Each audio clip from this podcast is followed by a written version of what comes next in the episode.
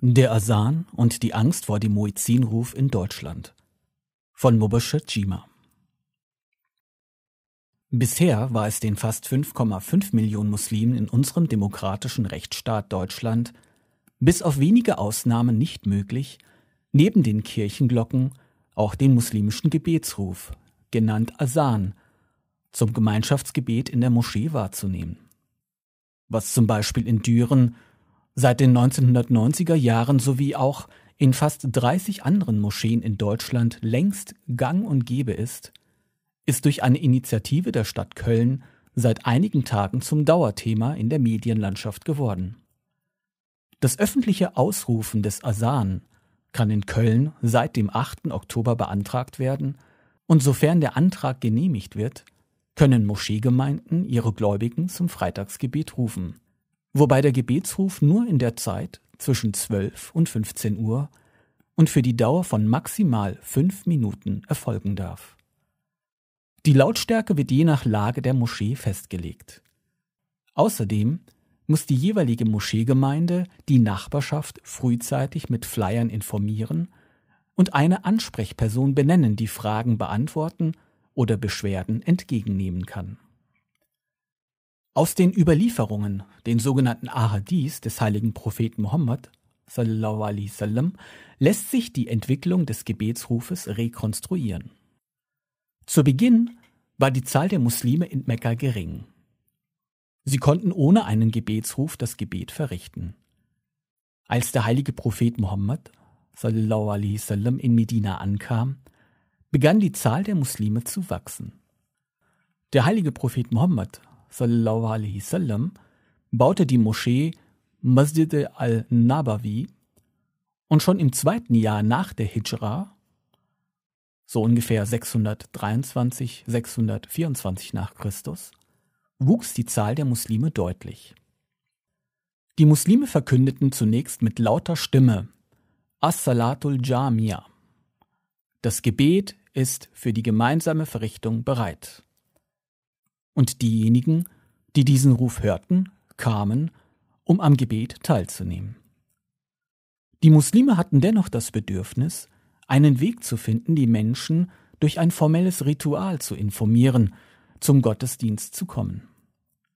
Der heilige Prophet alaihi sallam, bat seine Gefährten um Rat.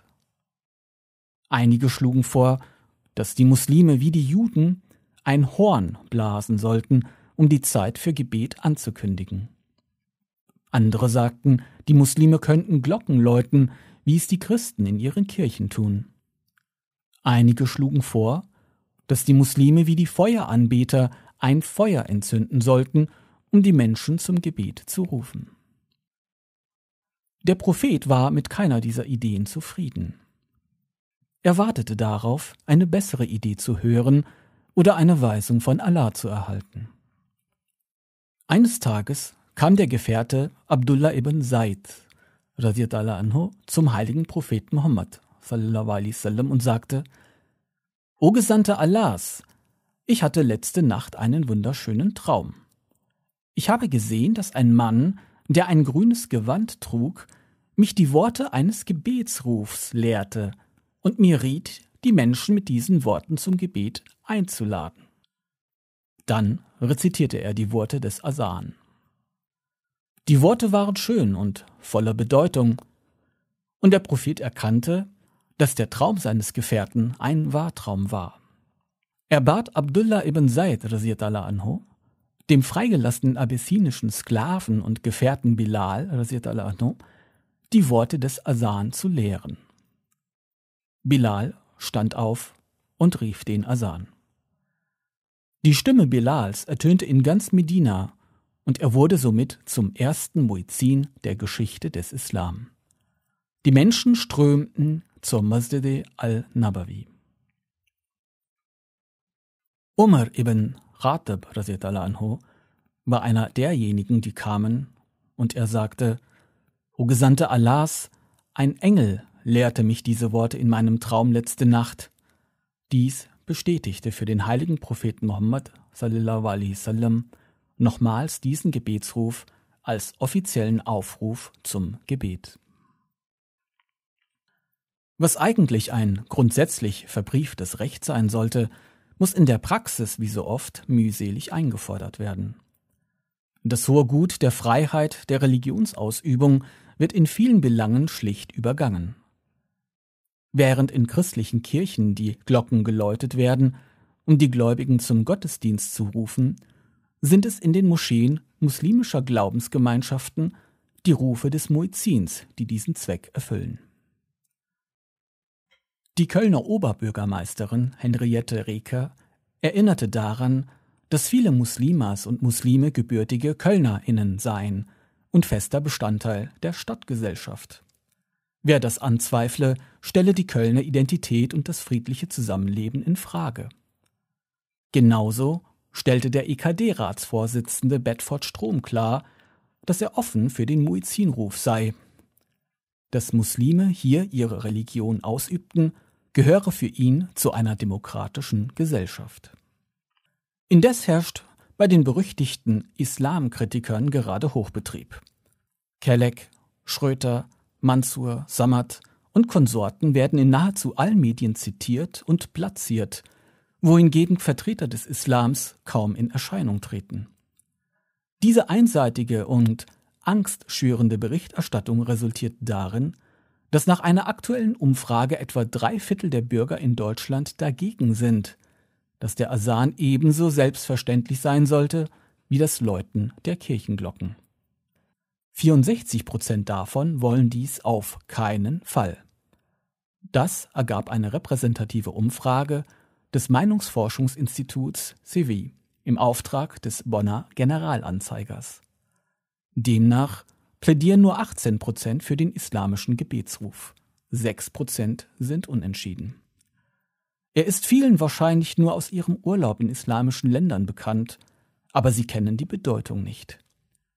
Das omnipräsente verzerrte Bild des Islam in den Medien trägt ohnehin zu solchen Meinungsbildungsprozessen bei.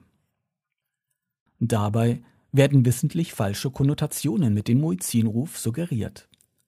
Der erste Satz des Asan, Allahu Akbar, das heißt Allah ist der Größte, wird arglistig als Kritikpunkt dargestellt, da dieser von Extremisten bei ihren Gräueltaten gekapert wird.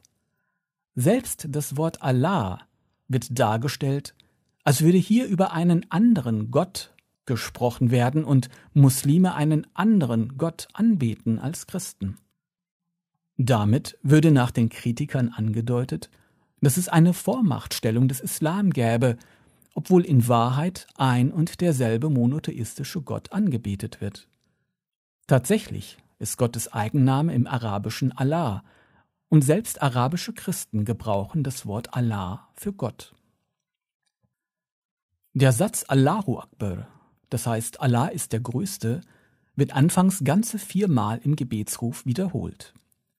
Dies zieht die Aufmerksamkeit der Musliminnen auf sich, da Gott der Schöpfer, der Bildner und der Gewährer von allem ist, was der Mensch wahrnehmen kann, ja sogar von mehr, als er sich je vorstellen kann. Die Erwähnung von Gottes Eigenschaft der Großartigkeit zieht weitere Aufmerksamkeit auf sich und legt größeren Wert auf die Verrichtung des Gottesdienstes an sich. Weiter heißt es im Asan Hayal Salah, Hayal Wala.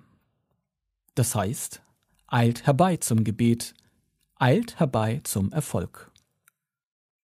Dies sind die genauen Worte der Botschaft, die im Asan enthalten sind. Keine andere Ankündigung oder Bekanntmachung erreicht jeden Tag weltweit milliardenfach Menschen zu verschiedenen Zeiten. In einigen muslimischen Ländern ist zu beobachten, dass die muslimischen Ladenbesitzer sofort ihren Handel ruhen lassen, wenn der Asan gerufen wird und zur Moschee eilen. In authentischen Ahadis des heiligen Propheten sallam, ist davon die Rede, dass er dem Muezzin zum Beispiel bei Regen eine Abwandlung des Gebetsrufes befohlen habe, um den Gläubigen das Gebet nicht zu erschweren. Während der Corona-Krise wurden in zahlreichen muslimischen Regionen die Gebetsrufe leicht abgewandelt. Dabei wurden entweder die Passage Eilt zum Gebet durch zum Beispiel Betet in euren Häusern ersetzt oder entsprechende Passagen am Ende des Rufes angefügt. Nachdem die essentielle Botschaft verkündet und die Vorteile des Gebets erklärt wurden, wird die Erhabenheit und Einheit Gottes verkündet und wiederholt. Am Ende des Asan erklärt der Muizin Allahu Akbar, Allahu Akbar, La ilaha illallah. Das heißt, Allah ist der Größte, Allah ist der Größte. Niemand ist anbetungswürdig außer Allah. Es bleibt abzuwarten, wie sich dieses unnötig aufgebauschte Thema in naher Zukunft entwickeln wird und wie die Nachbarschaften um die teilnehmenden Moscheegemeinden tatsächlich reagieren werden. Gemessen an den nahezu 30 Orten, an denen der Asan bereits ertönt und es einwandfrei funktioniert, lässt viel Hoffnung zu. Wenn neben dem Kirchengeläut auch der Ruf des Muizins zu hören ist, zeigt es, dass Vielfalt in dieser Gesellschaft geschätzt und gelebt wird. Dass Extremisten diesen Ruf missbrauchen, ist das eigentliche Problem, nicht der Muizzinruf. Für weitere interessante Artikel besuchen Sie unsere Webseite www.revuedereligionen.de